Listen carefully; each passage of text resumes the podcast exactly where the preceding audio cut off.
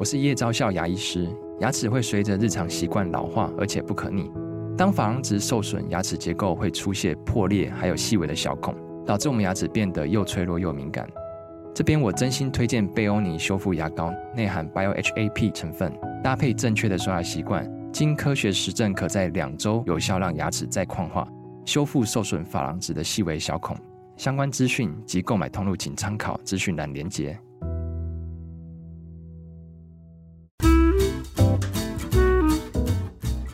我要说，就是悲伤并不是不好的。我们从小到大一定都有一些让我们悲伤的事件，然后也会沉浸一个阶段。当他看似沉浸悲伤的时候，他也有可能想起过去的很多美好的点点滴滴。五十后的人生要越活越好，让五十加 Talk 陪你用新的方法创造属于你的理想老后。各位听众，大家好，欢迎收听五十加 Talk，我是节目主持人五十加主编陈婉欣。今天的来宾，我们邀请到临床心理师，也是作家洪培云，和我们聊聊五十后如何面对失去。请培云和大家打个招呼。各位听众朋友，大家好，我是培云。嗯，今天会请培云上节目，其实是前阵子看到一个还蛮有意思的研究。这个研究它是丹麦的哥本哈根大学研究团队进行的那，它叫做上偶对不同性别老年人死亡率与照护影响的研究。这个研究他发现说，比起那些没有上偶的人，失去另一半的人，他会有比较高的死亡率跟比较高的医疗支出。而且更有趣的是，这当中男性又比女性显著。他发现，男人如果没有女人，他的脆弱会比没有男人的女人更脆弱。可不可以先请裴云跟我们谈一谈，说就是你怎么看这个研究？收到这个本心的邀请的时候，我真的非常认真的去找了国内外的一些研究，然后我先把结论跟重点讲在前头，还是要提醒大家，就是性别差异的这个迷思哦，因为个别差异。远远大过于性别上的差异，意思就是说，每个人之间因为个性、习惯还有喜好的不同，远远大过于男生跟女生两大分类的不同。所以，呃，回应到刚才提到，就是呃，丹麦哥本哈根大学的研究，其实我们国内就有针对男性丧偶者的悲伤。不同于女性吗？就有相当多非常珍贵的讨论了。而且，其实在，呃引用的文献当中，他就已经有提到是，呃台大城乡研究所的毕恒达教授，他就有提到哦，如果研究的结果是没有性别差异的，那么呢就会上不了期刊。而且，科学研究不断在强化两性之间的差异。我自己就是临床心理工作那么多年的经验哦，我发现。不管是男性丧偶还是女性丧偶，都有一些相似之处，还有相异之处。而这里面更大的不同，其实都不是用性别上来做一个截然不同的划分，更多可能跟他们就是本来的个性，还有他们是不是有非常健全的，就是人际网络系统，是不是跟亲戚朋友有很好的互动，有长期保持很棒的人际关系，还有。他们是不是平时能够转移注意力？因为很悲伤嘛。那你如果长期沉溺在悲伤，却没有一个你平时的嗜好、兴趣来投入的话，好，这也会有影响。好，等等。所以培云的意思是说，他丧偶作为一个人生当中非常重大的冲击，其实男性跟女性可能并没有像我们想的这么的不同，他们的。不同应对方式其实跟个人的差异是更有关系的。对，那可不可以请培云先跟我们讲一下，就是就你在临床上的观察，丧偶它对于呃我们说五十岁的人生真的是一个非常大的冲击嘛？就是它会对原本的生活秩序造成哪些改变？我相信丧偶这件事，不管什么年纪遇到这么重大的打击，基本上可以说他的人生的。很多方面都要重新排序跟改写，用一个最日常也最生活化的一个切入点就好了。以前吃饭的时候是两个人一起吃饭，至少啦哈。如果你说还有孩子，然后孩子长大还住在家里，那你要准备几个人的份？你买菜，一家人，对，你要准备的是一家人的份。好，至少你说孩子没有住在一起，你准备的是两人份的饭菜，你要摆两副筷子，用的是两只汤匙。那再延伸下去的就是有一个人陪着你吃饭，有一个人提醒你生活当中的大小事，互相帮忙。我相信大家会在心里面接，还有偶尔的吵架。嗯，就是你的生活当中没有这么的孤寂，有一个人陪着你生活当中的大大小小事，甚至你说，呃，很多可能五十加的听众朋友，有一些时候要去看医生。哎，有人提醒你该回诊喽，嗯，该去拿药了，甚至是哎还陪着你去。可是，一旦遇到丧偶，这个人就彻底的不见了。什么事情你都会变得一个人，你会有一种天哪，我都已经五十岁以上了，我好像还要再一次的重新学习独立这件事情，新的独立时期。对，一个全新的独立时期，然后我们再继续延伸下去哦。结婚久的伴侣，共同的人际圈还有活动圈，一定是交织紧密的牵在一起。嗯、那么，另外一半过世了，诶，他那边的亲朋好友，共同会往来的人，可能也就因此去掉一半哦。懂，就比如说我先生过世，我就不太会跟他的朋友、他的同学或者是公婆家那边人往来了嘛，有可能会变成这个状况。对，有可能会变成状况，或者是说至少会减少一些嘛，没有理由再跟人家见面。对，因为以前你有点像是眷属嘛，去参加，嗯、然后你会发现你的生活、你的生命真的是被挖空一大块，尤其如果说。那些人际往来的互动，那些活动，本来就是你五十岁以后一个很重要的一个快乐的来源。那你真的要重新学习的，不只是独立，还有我要怎么去重新安排我的生活上的时间，因为有可能退休了，不再有工作，还把我们填满哦。是，如果有年，如果有一些比较年轻的听众，应该会觉得没有啊，我们现在都被工作很多，被工作填满，你会发现，天哪！退休后的生活，那个时间多出来的，你真的会不知道能够做什么，而且你都要自己一个人去面对。再加上，我相信蛮多五十加的听众朋友，应该都是爸爸或妈妈，可能也会有一个心情是：哎，我真的不太好意思去打扰我的孩子。嗯，因为就是小孩都大了，可能也离开家了，然后有自己的生活，然后现在可能二三十岁，又是在工作最忙碌的时期，对，你会有一种就是很悲伤，然后觉得非常的寂寞孤单，可是你会不好意思去跟孩子说，哎，可以回来陪爸爸妈？嗯，哦，这很难啊，嗯、或者是哎，可以回来陪妈妈吗？来吃饭聊天。其实很多时候，心中的那个失落，其实是非常深又非常广的。我刚刚想到，就是一开始我们会提到男女有一些差异，可能是因为我们刻板印象中会觉得说，女生好像比较会经营自己的人际关系，比较活跃，比较会找事情做，然后男生比较相对没有这样子的。可能说自己的朋友圈啊，或者是退休之后没有工作了，好像生活重心不知道往哪里摆，有这样子的一个刻板印象在啊。那培云自己的观察，其实也不一定，是不是？虽然是不一定，但确实，我觉得大家如果仔细听到婉心刚才讲的重点，就是。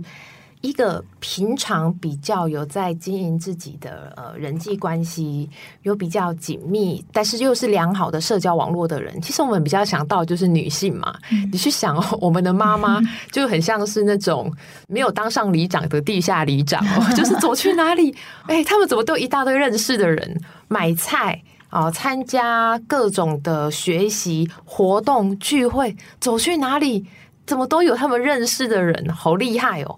可是相形之下，不是所有男性然啊，但是你就会发现，有些男性，比如说我们的爸爸，哎，他除了工作之外，好像就没有什么特别 往来的人，对，往来，然后很知心的朋友。所以我觉得，能够帮助丧偶的人走出来的一个很重要的因素，就是有没有很好的支持自己的朋友。有没有一个很有效的，呃社会支持系统。嗯，对。培云刚刚讲到，其实丧偶他真的对一个人来说是有点像生活连根拔起的这样的一个重大的变动嘛。它跟更年轻一点的分手啊，或是离婚不一样，是不是？其实我觉得在本质上其实是蛮接近的。因为那都是你生命当中一个非常重要的关系人的离开，讲离开可能还不止哦，可能是真的彻底的消失。对，因为其实你也可以去想，有些人他就算没有结婚，但是长期交往，学生时代交往到四十岁，也有可能超过二十年，他只是不一定有结婚而已。所以我觉得那个一旦另一半过世了。这种重大的打击真的是非常非常的需要被关心。那尤其如果呃各位听众，你身边其实就是有这样子的朋友的话，其实我觉得用一个比较温暖，可是又不会过度的积极的方式去关心一下对方，然后不要硬拉着对方走出来。嗯、但是我觉得去关心对方，嗯，让。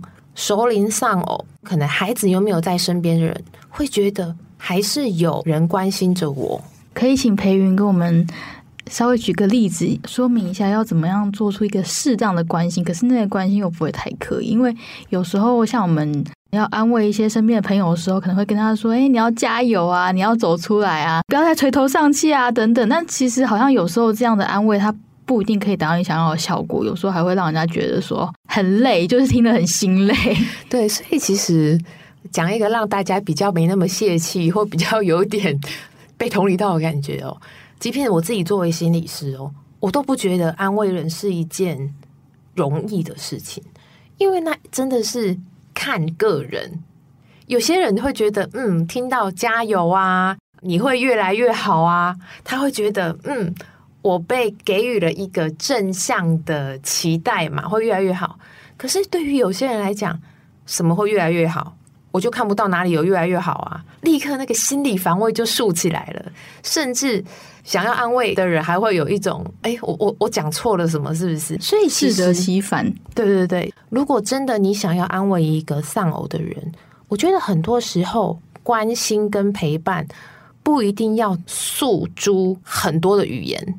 意思就是说，我们常常会想要讲一些加油啊，他离开你离苦得乐，离苦得乐啊，然后等等等等之类的。我觉得我想到了一个很好的方法是，如果他是一个人住，其实你可以偶尔去准备一些餐点送过去给他，变成实质的关心、生活陪伴。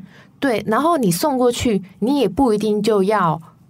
坐下来聊天嘛，因为有时候聊天，我们就会又露出我们 口拙的那一面。所以你可以透过这种实质但是又间接的方式，让对方知道说我在这里。又或者，其实我自己相对喜欢用的一个说法叫做：如果你需要聊聊天。我都会在，那你再跟我讲就好了。但如果对方没有想要聊聊天，不要硬跟他聊。对，因为我觉得很多时候悲伤，它确实是需要一段的时间，真的就是在里面的。你说沉浸吧？为什么有一段时间沉浸悲伤反而是好的？是因为当事者他需要时间在里面缅怀所有好的、不好的、值得怀念的。或者是曾经在一起过的点点滴滴的一切，他需要时间去回望这些。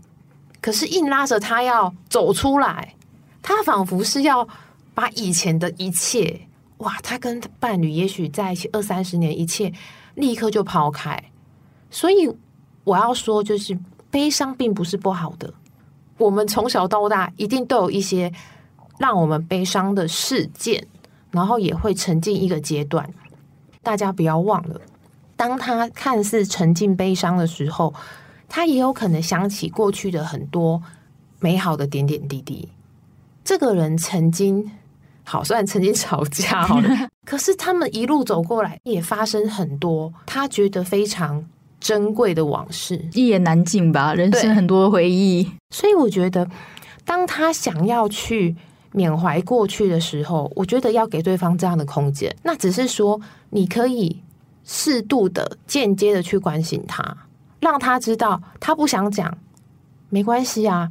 我们为什么要勉强人家讲？可是如果他想讲，他知道可以找谁。我我自己在外面演讲的时候，我都比喻说，当我跟对方送出这样的讯息，叫做“我都在”，意思是我这扇门会为你而开，只要你来敲门。可是如果你不想要来敲门，你还想要待在那里，好好的休息，那你就先待着也没有关系，不需要勉强自己，嗯，也不需要勉强自己哦，我要。嗯，很正能量啊，什么立刻走出来啊！嗯、其实，如果大家去看到一些名人，他经历过丧偶的阶段，真的也是天崩地裂啊！那种就是天哪，我我我的人生接下来怎么办？连做早餐就很明显啊，就是自己做的三明治就比较丑啊，比较难吃，比较难吃啊，然后很急了，因为我自己找到一位。很有名的案例就是朱全斌老师，我是叫我报道过的朱全斌老师跟他的太太韩良露老师。我从呃朱老师的分享当中，我觉得你会看到说，他也是走过那么的一段，叫做我从他的身上学到了什么。以前有一个部分自己可以相对的比较轻松，诶，可是如果另一半先走了，好像我开始。要把那个部分学起来的一个任务，那如何去让接下来的生活一块一块的把它填上去，把自己照顾的好，而且不只是照顾的好，还能够去挖到以前没有挖到的宝藏。就是你可能会在这个过程当中变成发现一些以前不知道的自己，原来你有这样的能力吗？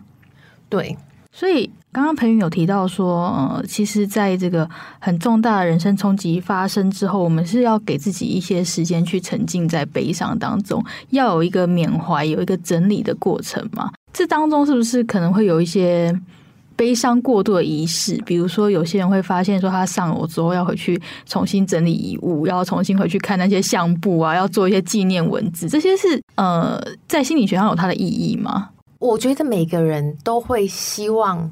留下很珍贵的东西，而且那些东西应该说都有一个象征的意涵。比如说，大家可以去想，我们去国外旅行不就是这样吗？你去个法国巴黎，就去买一个巴黎铁塔的小小钥匙圈嘛，对不对？那这个象征不就是，哎，我曾经来过这里哦。那我觉得婉欣这个题目也呼应到好多的人有一个困难，他的东西我整理不掉，然后每次看就每次掉泪，他的衣服。他的包包、鞋子、用过的文具、梳妆台的上面的很多东西、领带、衬衫，丢也不是，可是不丢又触景伤情。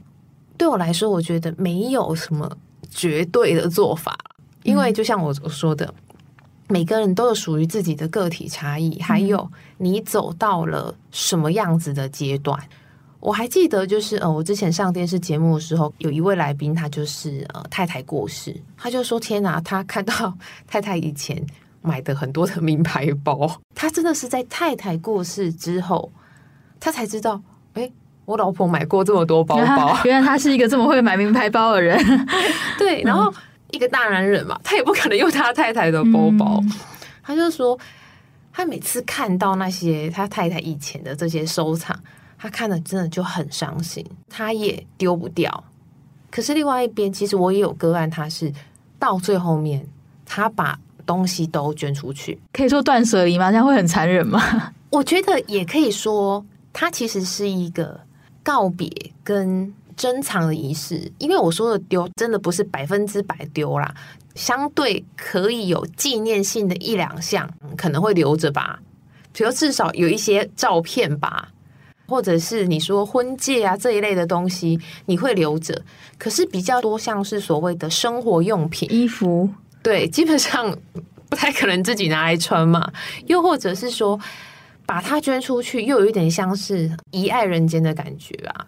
诶，有些人他其实真的很用得到，那不如把它捐出去。可是就像我前面提到，就是不需要勉强自己，还给自己定时间说哇，那我要三个月。我我觉得不需要刻意去定一个时间，尤其不要去比较。不要说别人，你看他就是太太过世啊，也没有怎么样啊。对，因为所有的情绪真的是不要压抑。嗯，我曾经有一个个案，他也是家人过世，他说他是直到一年后他才开始哭，然后他反而就是说，哎，我一年后之后才开始哭，我是不是很奇怪？我是不是有问题？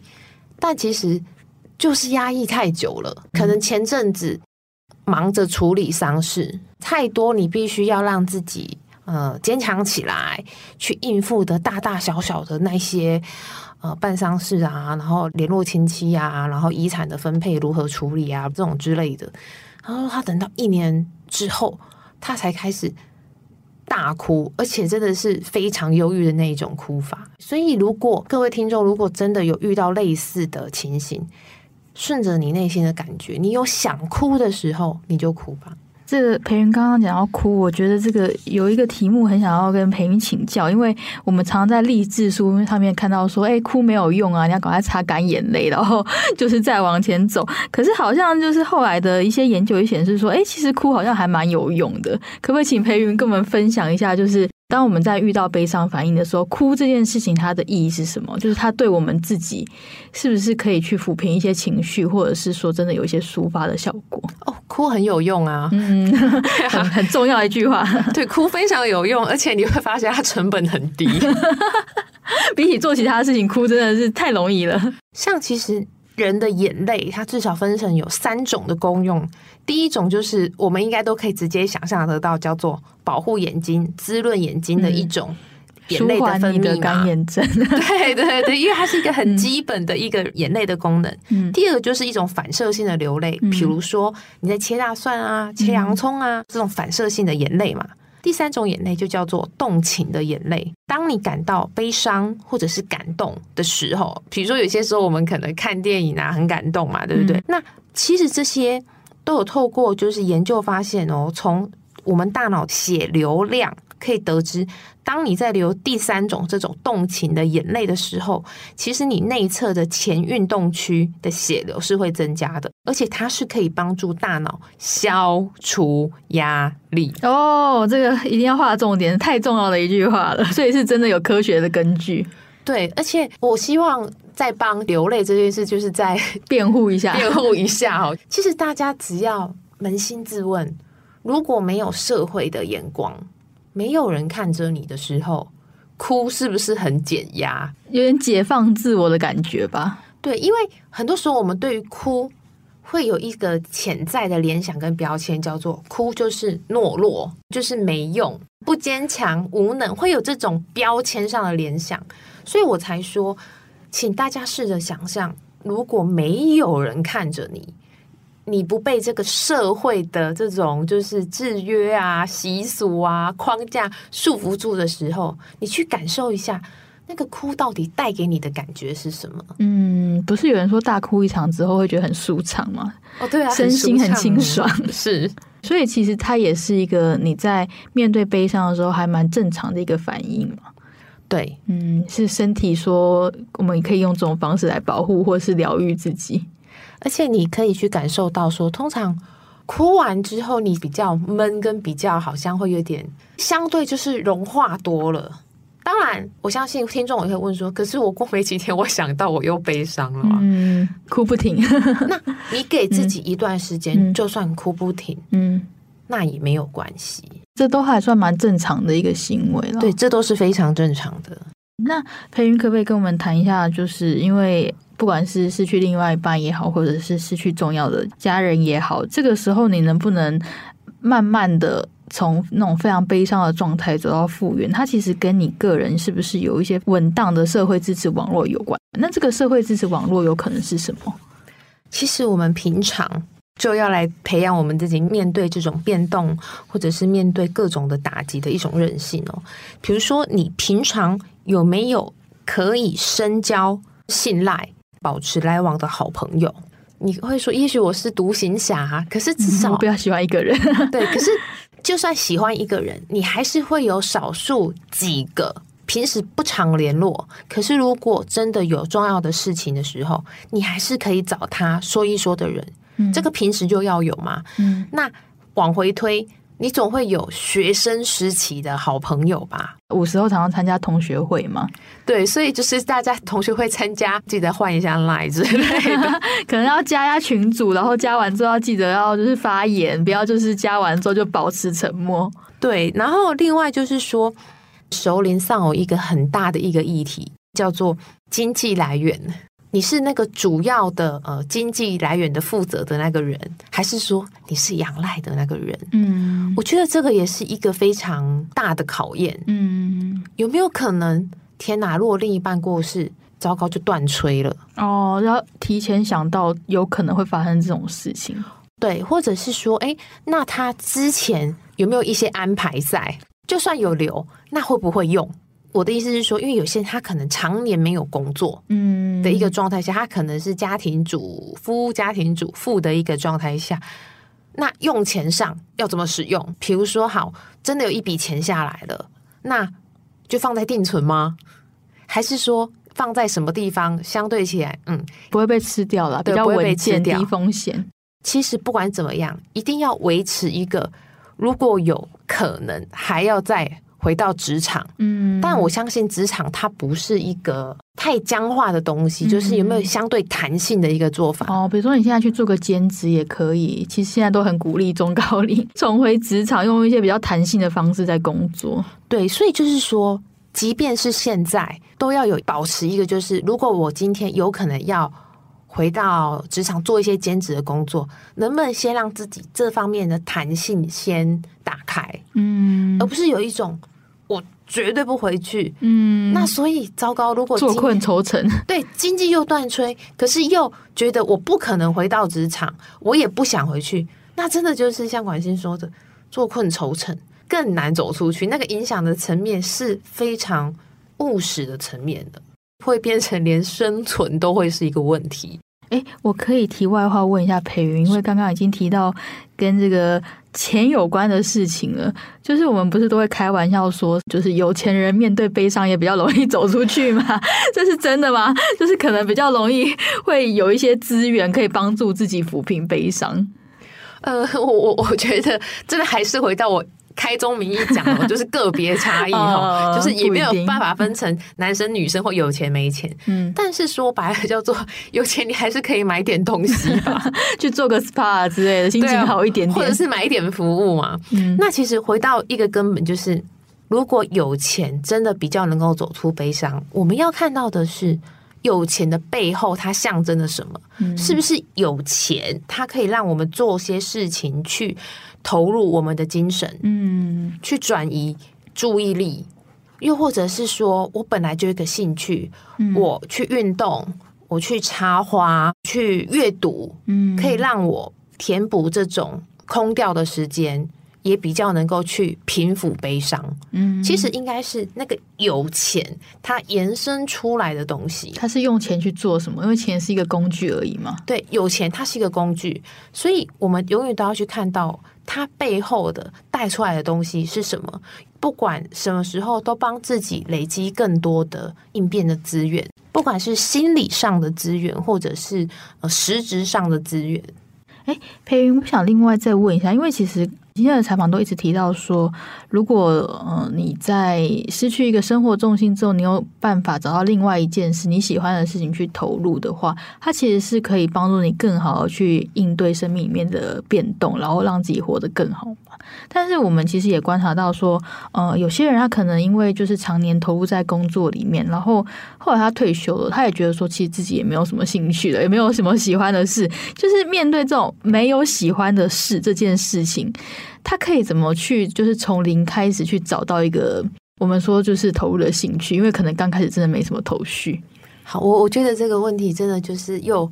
更多应该是五十家所有的听众重要的一个问题：如何找到想做，然后做起来会开心的事？